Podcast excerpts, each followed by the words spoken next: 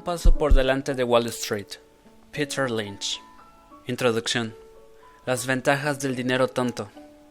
Aquí es donde el autor, un inversor profesional, le promete al lector que en las 300 páginas siguientes compartirá con él los secretos de su éxito. Pero la regla número uno de mi libro es no escuche más a los profesionales. Veinte años en este negocio me han convencido de que cualquier persona normal, usando el 3% de lo habitual de su cerebro, puede escoger acciones, también como el experto medio de Wall Street, sino mejor. Nadie esperará que su cirujano plástico le aconseje hacerse él mismo un lifting o que su fontanero le sugiera instalarse él mismo el depósito de agua caliente o que su peluquero le recomiende cortarse el mismo flequillo.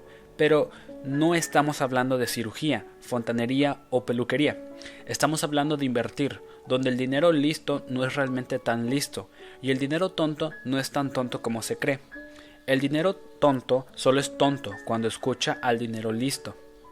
En realidad, el inversor aficionado parte con muchas ventajas que, bien explotadas, pueden ayudarle a obtener mejores resultados que los expertos y que el mercado en general. De hecho, cuando invierte uno mismo en bolsa debería conseguir mejores resultados que los expertos. Si no, ¿para qué tomarse la molestia? Tampoco voy a exagerar y aconsejarle que venda todos sus fondos de inversión. Si eso empezara a ocurrir a gran escala, me quedaría sin trabajo. Por otro lado, los fondos de inversión no tienen nada de malo, en especial los que son rentables para el inversor. No es la inmodestia, sino la honestidad lo que me obliga a decir aquí que millones de inversores aficionados han visto bien recompensada su inversión en Fidelity Michigan, razón por la cual fui invitado a escribir este libro en su día. El fondo de inversión es un invento maravilloso para las personas que no tienen el tiempo ni la inclinación de poner a prueba su ingenio contra la bolsa, como también para las personas con sumas pequeñas de dinero por invertir y que buscan diversificación. Solo deberá invertir por su cuenta cuando esté decidido a seguir su propio criterio. Esto significa ignorar los rumores, las recomendaciones de las agencias de bolsa y la última sugerencia, no se lo pierda, de su newsletter preferida en favor de su propio trabajo de investigación. Eso significa ignorar las acciones que según dicen está comprando Peter Lynch o cualquier otra autoridad parecida. Hay por lo menos tres buenas razones para ignorar lo que está comprando Peter Lynch. 1. Podría estar equivocado. La larga lista de fiascos que hay en mi cartera se encarga de recordarme que el llamado dinero listo es tremendamente tonto, el 40% de las veces. 2. Aunque tuviera razón, usted nunca sabrá cuándo Peter Lynch cambia de idea y vende sus acciones. Y 3. Usted dispone de mejores fuentes que él y las tiene que por todas partes a su alrededor. Lo que las convierte en mejores es que puede seguirlas de cerca, igual que yo sigo de cerca las mías. Con solo poner un poco de atención, cualquiera puede identificar acciones de rendimiento espectacular desde su lugar de trabajo o en el supermercado de la esquina, y mucho antes de que Wall Street los descubra. Es imposible ser un consumidor norteamericano con tarjeta de crédito sin llevar a cabo un importante trabajo de análisis fundamental de decenas de empresas. Y así, además, usted trabaja en la industria mucho mejor. Ahí es donde se encuentran las 10 buggers, lo he visto ocurrir una y otra vez desde mi puesto de observación en Fidelity. Esas maravillosas 10 buggers. En la jerga de Wall Street, una 10 bugger es una acción con la que se ha ganado 10 veces el dinero invertido. Sospecho que este término tan técnico procede del béisbol, donde solo se llega al four fogger o el home run. En mi negocio, una four fogger está bien, pero una 10 bagger es equivalente fiscal de dos home runs y un doble. Si alguna vez ha tenido una 10 bagger en bolsa, ya sabrá lo estupendo que puede llegar a ser. Muy pronto en mi carrera como inversor desarrollé una pasión especial por multiplicar por 10 mi dinero. La primera acción que compré en mi vida, Flying Tiger Airlines, resultó ser una multi-bagger que me permitió terminar los estudios de posgrado. A lo largo de la última década, las ocasionales 5 y 10 bagger y alguna que otra 20 bagger han contribuido a que mi fondo supere a la competencia. En una cartera pequeña, una sola de estas acciones de gran rendimiento puede transformar una causa perdida en un negocio rentable. Es asombroso ver cómo funciona. El efecto resulta aún más llamativo en los mercados bajistas, y así en un mercado bajista también hay 10 baggers. Remontémonos a 1980, dos años antes del nacimiento del gran mercado alcista. Supongamos que usted invertirá 10 mil dólares en 10 acciones el 22 de diciembre de 1980 y las mantuviera hasta el 4 de octubre de 1983. Esa es la estrategia. A. La estrategia B es la misma, solo que añade una undécima acción, Stop and Shop, que resultó ser una 10 bagger. El resultado de la estrategia A es que sus 10 mil dólares se habrían convertido en 13 mil 40 dólares, lo que significa unas mediocres ganancias totales del 30.4% en 3 años. Usted tendría todo el derecho a decir, ya ves, mejor dejo lo de invertir a los profesionales, pero si hubiera añadido Stop and Shop al paquete, sus 10 mil dólares se habrían más que doblado hasta convertirse en 21.060 dólares, lo que supondría para usted unas ganancias de 110.6% y la posibilidad de sacar pecho ante Wall Street. Es más, si hubiera reforzado su inversión en Stop and Shop cuando vio que las perspectivas de la empresa mejoraban, sus ganancias totales podrían haber duplicado, incluso las anteriores. Para conseguir resultados tan espectaculares, lo único que debía hacer era encontrar a un gran ganador entre once. Cuanto más acierte con una acción, más se podrá equivocar con todas las demás y seguir triunfando como inversor. Manzanas en donuts. Tal vez usted haya pensado que una 10 bagger es algo que ocurre solo con recónditos chícharos de empresas marcianas como Riano, Biofeedback o Cosmic INT, la clase de acciones que cualquier inversor razonable evitaría. En realidad, un montón de 10 baggers son empresas que usted reconoce perfectamente.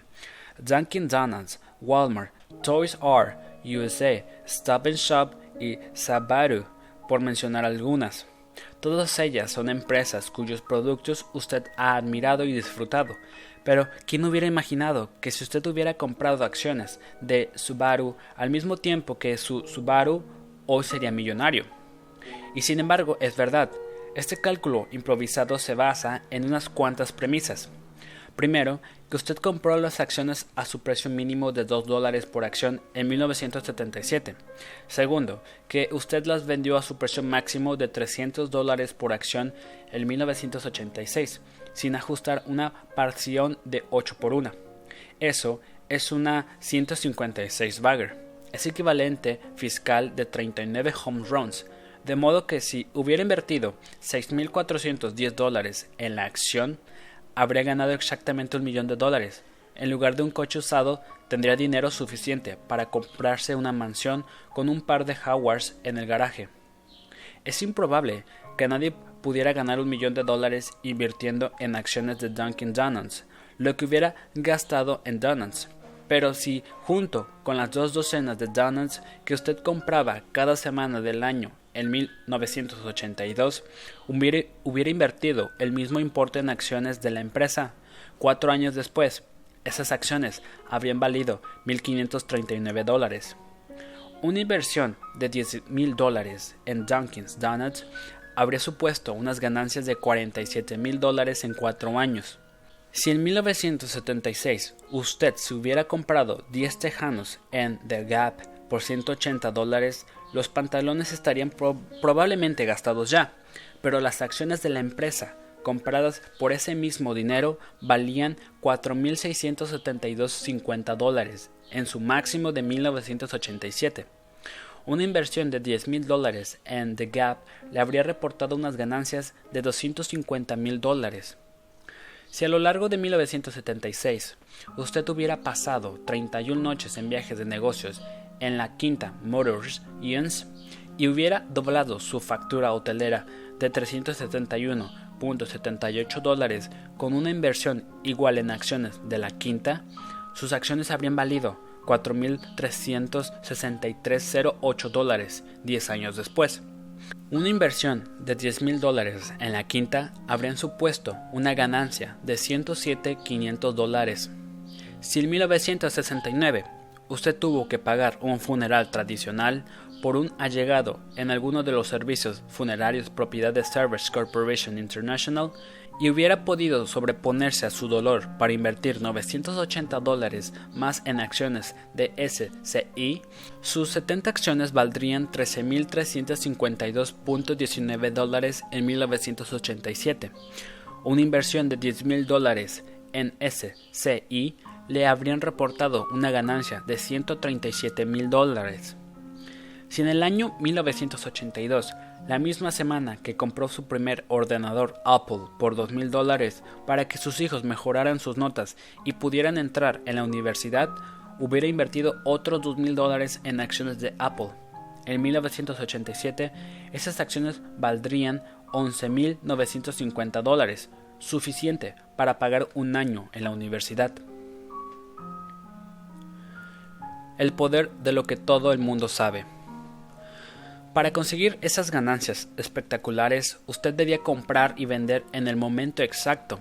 Pero incluso si no acertaba del todo en eso, habría hecho mejor invirtiendo en cualquiera de las conocidas empresas que acabo de mencionar, que en ninguna empresa esotérica que ni usted ni yo entendemos.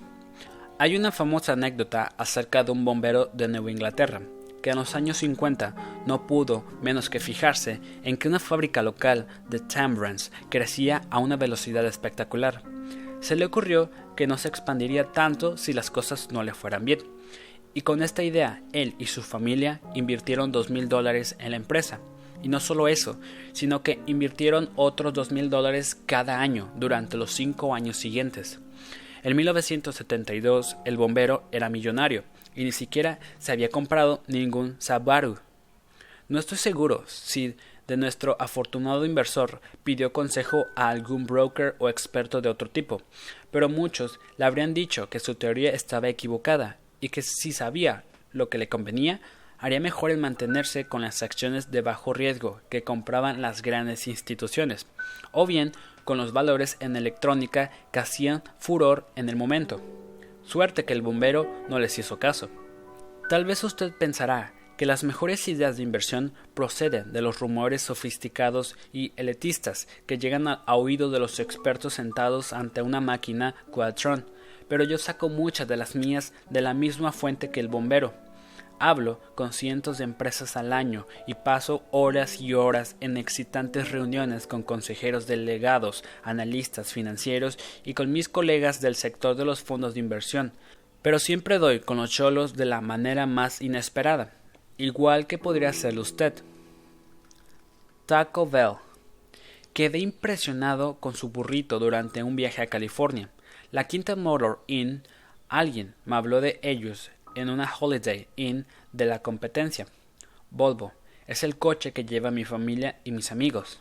Apple Computer. Mis hijos tenían uno en casa y luego el responsable de sistemas compró varios para la oficina. Service Corporation International. Un analista del sector de la electrónica de Fidelity con quien hablé durante un viaje a Texas, Dunkin' Donuts. Me encantaba el café que hacían y recientemente Pierre One Importers por recomendaciones de mi esposa. De hecho, Caroline es una de mis mejores fuentes. Ella fue quien descubrió LX. LX es el ejemplo perfecto del poder de lo que todo el mundo sabe. Terminó convirtiéndose en uno de los dos productos de consumo de mayor éxito en los años 70. A comienzos de la década, antes de hacerme cargo de Fidelity Michigan, yo trabajaba en la firma como analista de valores. Conocí el negocio textil, pues había viajado por el país visitando plantas textiles, calculando márgenes de beneficios, ratios PER y otros datos esotéricos por expertos. Pero la información que me dio Caroline fue mucho más importante que todo eso. No fui yo quien descubrió LeX a través de mis análisis, pero ella yendo al súper. Allí, en un expositor metálico situado junto a la caja, había una nueva línea de medias de mujer empaquetadas en vistosos huevos de plástico. La empresa Hannes estaba probando X en varios lugares de todo el país, entre ellos los barrios residenciales de Boston, Hans entrevistó a cientos de mujeres a la salida de los supermercados donde se realizaba la prueba y les preguntó si habían comprado unas medias, y un alto porcentaje respondió que sí, y sin embargo, la mayoría de ellas no lograba recordar el nombre de la marca. Hans no cabía en sí de gozo. Si un producto se convierte en un superventa sin reconocimiento de marca, imaginen lo que venderá cuando la marca se conozca. Caroline no necesitaba ser analista textil para darse cuenta de que Lee X era un producto superior. Solo necesitaba comprarse unas medias y probárselas. Las medias eran de lo que se conoce como dinner grueso, por lo que eran menos propensas a las carreras que unas medias normales. También sentían muy bien, pero su principal atractivo era la comodidad. Podías comprar Lee X junto al lado de los chicles y de las hojas de afeitar sin necesidad de hacer un viaje especial a los grandes almacenes. Hens ya vendía una línea de medias normales en los grandes almacenes y en las tiendas especializadas. Sin embargo, la empresa había comprobado que las mujeres visitaban habitualmente uno u otro sitio cada seis semanas, mientras que van al supermercado dos veces por semana, lo que se les da 12 ocasiones para más comprar Lee X por cada oportunidad de comprar la línea normal. Vender medias en el supermercado fue una idea que tuvo un gran éxito. Podías verlo por el número de mujeres que llevaban huevos de plástico en sus carritos al pasar por caja. Imagínense cuántos Lee X iban a venderse a nivel nacional cuando corriera la voz. ¿Cuántas mujeres que compraban medias? ¿Cuántos dependientes que habían a estas mujeres compraban medias? ¿Cuántos maridos que veían a sus mujeres volver a casa con las medias conocían el éxito de Lee X? Millones. Dos o tres años después del lanzamiento del producto, podías entrar en cualquiera de los miles de supermercados del país y comprobar que era un superventas. A partir de ahí era bastante fácil descubrir que Lee X era un producto de Hans y que Hans cotizaba en la bolsa de Nueva York. En cuanto Caroline me alertó de los Hans, llevé a cabo mi investigación habitual. El caso era aún mejor de lo que yo había pensado, de modo que con la misma seguridad del bombero que compró Tan Brands, recomendé la acción a los gestores de cartera de Fidelity. Hans resultó ser una Six Bagger, antes de ser adquirida por Consolidated Foods, ahora Sara Lee. Lee X sigue promocionando mucho dinero a Sara Lee y no ha dejado de crecer a lo largo de la última década. Estoy convencido de que Hens sería unas 50 baggers si no la hubieran comprado. Lo bonito de Lee X era que no hacía falta enterarse al principio de todo. Uno podía haber comprado acciones de Hens el primer año, el segundo o incluso el tercero, después de que Lee X se expandiera a nivel nacional y por lo menos habría triplicado su dinero. Pero mucha gente no lo hizo, en especial los maridos. Los maridos estaban probablemente demasiado ocupados comprando acciones de energía solar o de empresas de antenas parabólicas y perdiendo colectivamente la camisa. Consideremos el caso de mi amigo Henry Humstead. En realidad, todos tenemos algo de Humstead este inversor designado se ha pasado la mañana leyendo The Wall Street Journal, más una newsletter sobre bolsa a la que se ha suscrito por 250 dólares anuales. Está buscando una apuesta excitante en bolsa, algo con riesgo, limitado pero buenas posibilidades de crecimiento. Tanto el journal como la newsletter mencionan favorablemente Winchester Disk Driver, una voluntariosa empresa con un futuro interesante. Jet no sabría distinguir un disco duro de una paloma de cerámica, pero llama a su broker y se entera de que Merrill Lynch ha puesto Winchester en su lista de compra agresiva. Todo esto no se puede ser mera coincidencia, piensa Houston. No tarda mucho en convencerse de que poner Winchester tres mil dólares de esos dólares que tanto le ha costado ganar en una idea muy inteligente, después de todo, lo ha investigado. La esposa de Hunstead, Henrita, también conocida como la persona que no entiende de asuntos serios de dinero, acaba de regresar del centro comercial, donde ha descubierto una nueva tienda de ropa de mujer llamada The, Limited. Los clientes apenas caben dentro del local. No puede esperar a contarle a su marido lo amable que era el vendedor y las estupendas ofertas que tenían. He comprado toda la ropa de Jennifer para este otoño, exclama, pero solo 275 dólares. ¿275 dólares? se queja el inversor resignado. Bueno, mientras tú estabas fuera derrochando dinero, yo me he quedado en casa buscando el modo de ganarlo. La respuesta es Winchester This Driver, la apuesta más segura que puedas imaginar. Vamos a poner tres mil dólares. Espero que sepas lo que haces, dice la persona que no entiende de asuntos serios de dinero. ¿Recuerdas lo de Have a Lie for Sell? Esa apuesta tan segura bajó de 7 dólares a 3,50. Perdimos 1.500 dólares. Ya, pero eso fue Lie. Esto es Winchester. The Wall Street Journal dice que los discos duros son una de las industrias que más están creciendo esta década. ¿Por qué vamos a ser los únicos que no saquemos tajada? El resto de la historia es fácil de imaginar. Winchester Disc Driver tiene un mal trimestre o surge un competidor inesperado en la industria de los discos duros y el precio de la acción cae de 10 a 5 dólares. Puesto que el inversor designado no tiene manera de dar sentido a nada de esto, decide que lo prudente es vender, contento de perder solamente otros 1.500 dólares. Mientras tanto, que Houston tenga noticia de ello, el precio de la acción de The Limited, la tienda que tanto había impresionado a su mujer, Enrejita, ha ido subiendo de manera continuada, desde menos de 50 céntimos la acción en diciembre de 1979 a 9 dólares en 1983, lo que la convertía ya en una 20 bagger. E incluso si la hubiera comprado al precio de 9 dólares la acción, seguiría quintuplicando su dinero pues el precio se disparó hasta los 52.87 dólares por acción. Estamos pues ante una 100 bagger desde el punto de partida, de modo que si Houston hubiera invertido 10 mil dólares en los primeros momentos, habría ganado más de un millón de dólares con esa acción. En términos más realistas, si la señora Houston hubiera invertido en la acción la misma cantidad 275 dólares que había destinado al armario ropero, tal vez esa minúscula inversión hubiera podido pagar la matrícula de un trimestre de la universidad de su hija.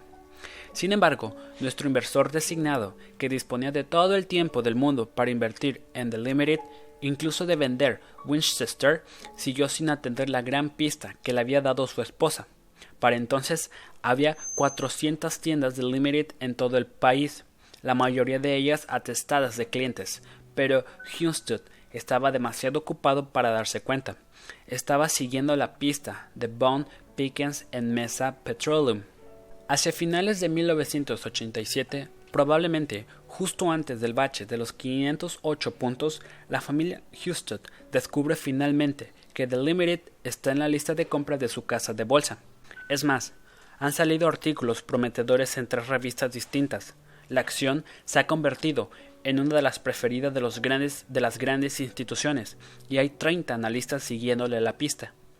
Al inversor designado se le ocurre que es una compra sólida y respetable. Es gracioso, le murmura un día a su mujer. ¿Recuerdas aquella tienda que tanto te gusta, The Limited? Resulta que cotiza en bolsa. Eso significa que podemos comprar acciones parece que es una muy buena inversión, a juzgar por el documental especial que acabo de ver en la PBS. Oí decir que Forbes sacó incluso una noticia de portada sobre ellos. En fin, el dinero listo no se cansa de comprarla. Tiene que valer por lo menos un par de miles del fondo de pensiones. ¿Todavía nos queda un par de miles en el fondo de pensiones? pregunta la escéptica Henrietta. Por supuesto, alardea el inversor designado y pronto serán más, gracias a tu tienda preferida.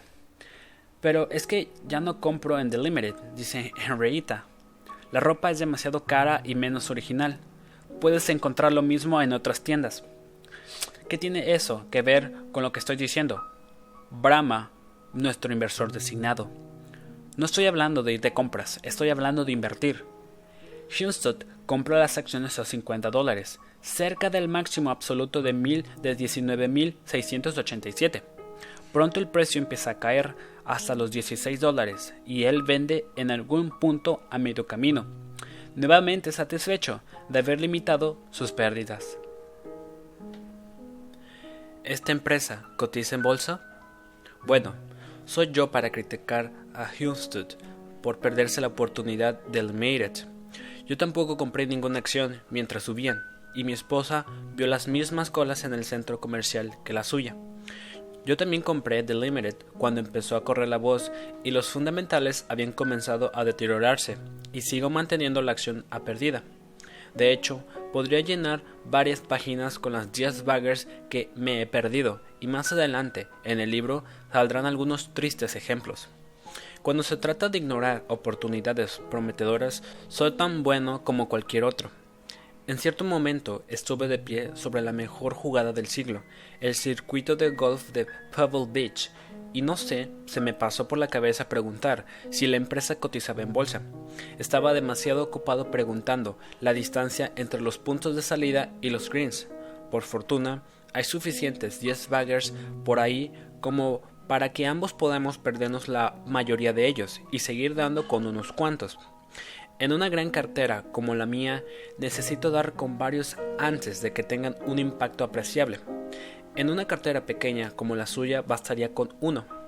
Por otro lado, lo bonito de invertir en empresas que conocemos como LeX o Dunkin' Downs es que cuando nos ponemos las medias o tomamos un sorbo de café, estamos realizando la clase de análisis fundamental que los analistas de Wall Street cobran por hacer.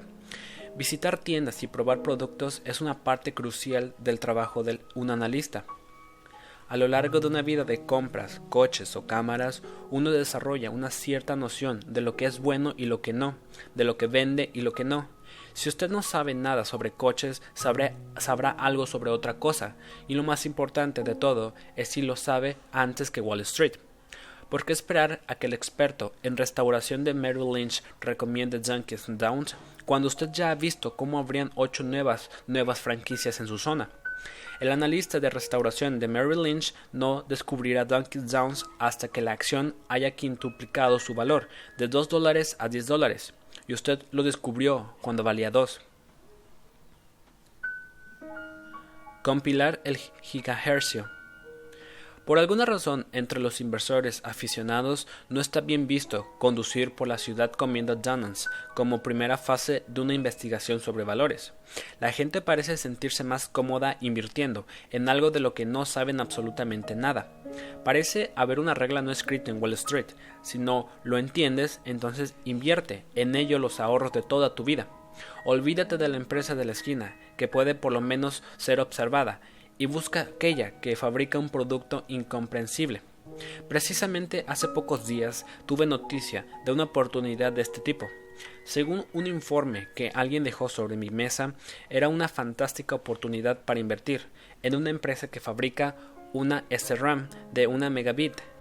Commons Risk bipolar, punto flotante, procesador de matrices I.O., compilador, optimizador, memoria de doble puerto de 10 bytes, sistema operativo Unix, transmisor de polisicona de megaflop, Weatherstone, banda ancha de alta capacidad 6 GHz, protocolo de comunicación de doble metalización, retrocompatibilidad, asíncrona, arquitectura de voz de periféricos, memoria intercalada de 4 vías y capacidad de 15 nanosegundos. Compilé mi gigahercio y transmití a mi megaflot. Si usted es capaz de decir si eso es un chip de memoria que va como un tiro o un trasto que no sirve para nada, por más que le llame su broker recomendándolo como la oportunidad de la década para ganar incontables nanodólares. Una plaga en el huerto de los coles. Así pues, se trata de comprar acciones de todas las franquicias de comida rápida, de todos los negocios con un producto de moda o de todas las empresas cotizadas en bolsa que tengan un local en el centro comercial de su barrio. Si fuera tan sencillo, yo no habría perdido dinero en Bilsners, en 7-Eleven para Jumpies que había frente a mí en mi oficina. Debería haberme concentrado en los bocadillos y olvidarme de las acciones. 50 de las cuales apenas me habrían servido para comprar uno de atún. Más adelante volveré sobre esta cuestión. ¿Y qué decir de Coleco? El hecho de que la muñeca que Pat fuera el juguete más vendido del siglo no significa que pudiera salvar a una empresa mediocre con un mal balance. Y por más que las acciones subieran como la espuma durante un año o dos, impulsadas primero por los videojuegos domésticos y luego por la fiebre de Cabbage Patch, al final terminó cayendo desde su máximo de 65 dólares en 1983 hasta 1.75 dólares hace poco. Cuando la empresa fue a concurso de acreedores y finalmente a liquidación en 1988. Encontrar una empresa prometedora es solo el primer paso. El siguiente es hacer el trabajo de investigación. El trabajo de investigación es lo que te ayuda a distinguir Toys R USA de Coleco, Apple Computer de Televideo o Piedmont Airlines de People Express. Ahora que lo digo, desearía haber hecho más trabajo de este tipo con People Express. Tal vez entonces no habría comprado esa acción. A pesar de todos mis errores, en mis 12 años al frente de Fidelity Magajan, el valor de la acción se ha multiplicado por 20, en parte gracias a algunas de esas acciones poco conocidas y apreciadas que he ido descubriendo e investigando por mi cuenta. Tengo la convicción de que cualquier inversor puede beneficiarse de las mismas tácticas que yo he empleado. No es muy difícil ser más listo que el dinero listo, el cual, como he dicho ya, no siempre lo es tanto. Este libro se divide en tres partes. La primera, prepárese para invertir, capítulos 1 a 5. Trata acerca de cómo saber si usted es un buen inversor, cómo tratar la medida de la competencia, gestores de fondos, inversores institucionales y otros expertos de Wall Street cómo evaluar si las acciones son más arriesgadas que los bonos, cómo determinar sus necesidades financieras y cómo desarrollar una buena rutina de trabajo. La segunda, Escoger a las ganadoras, capítulos del 6 al 15, trata de cómo encontrar las oportunidades más prometedoras, qué buscar y qué evitar en una empresa, cómo sacar el máximo partido de los brokers, los informes anuales y otros recursos, y qué hacer con los diversos números que aparecen en las evaluaciones técnicas de las acciones. La tercera, la visión a largo plazo, capítulos del 16 al 20. Trata acerca de cómo diseñar una cartera, cómo realizar un seguimiento de las empresas que te interesan, cuándo comprar y cómo y cuándo vender, las locuras de las opciones y los futuros y algunas observaciones generales acerca del estado de salud de Wall Street, la empresa norteamericana y la bolsa, cosas que he advertido en los veintitantos años que llevo en el mundo de la inversión.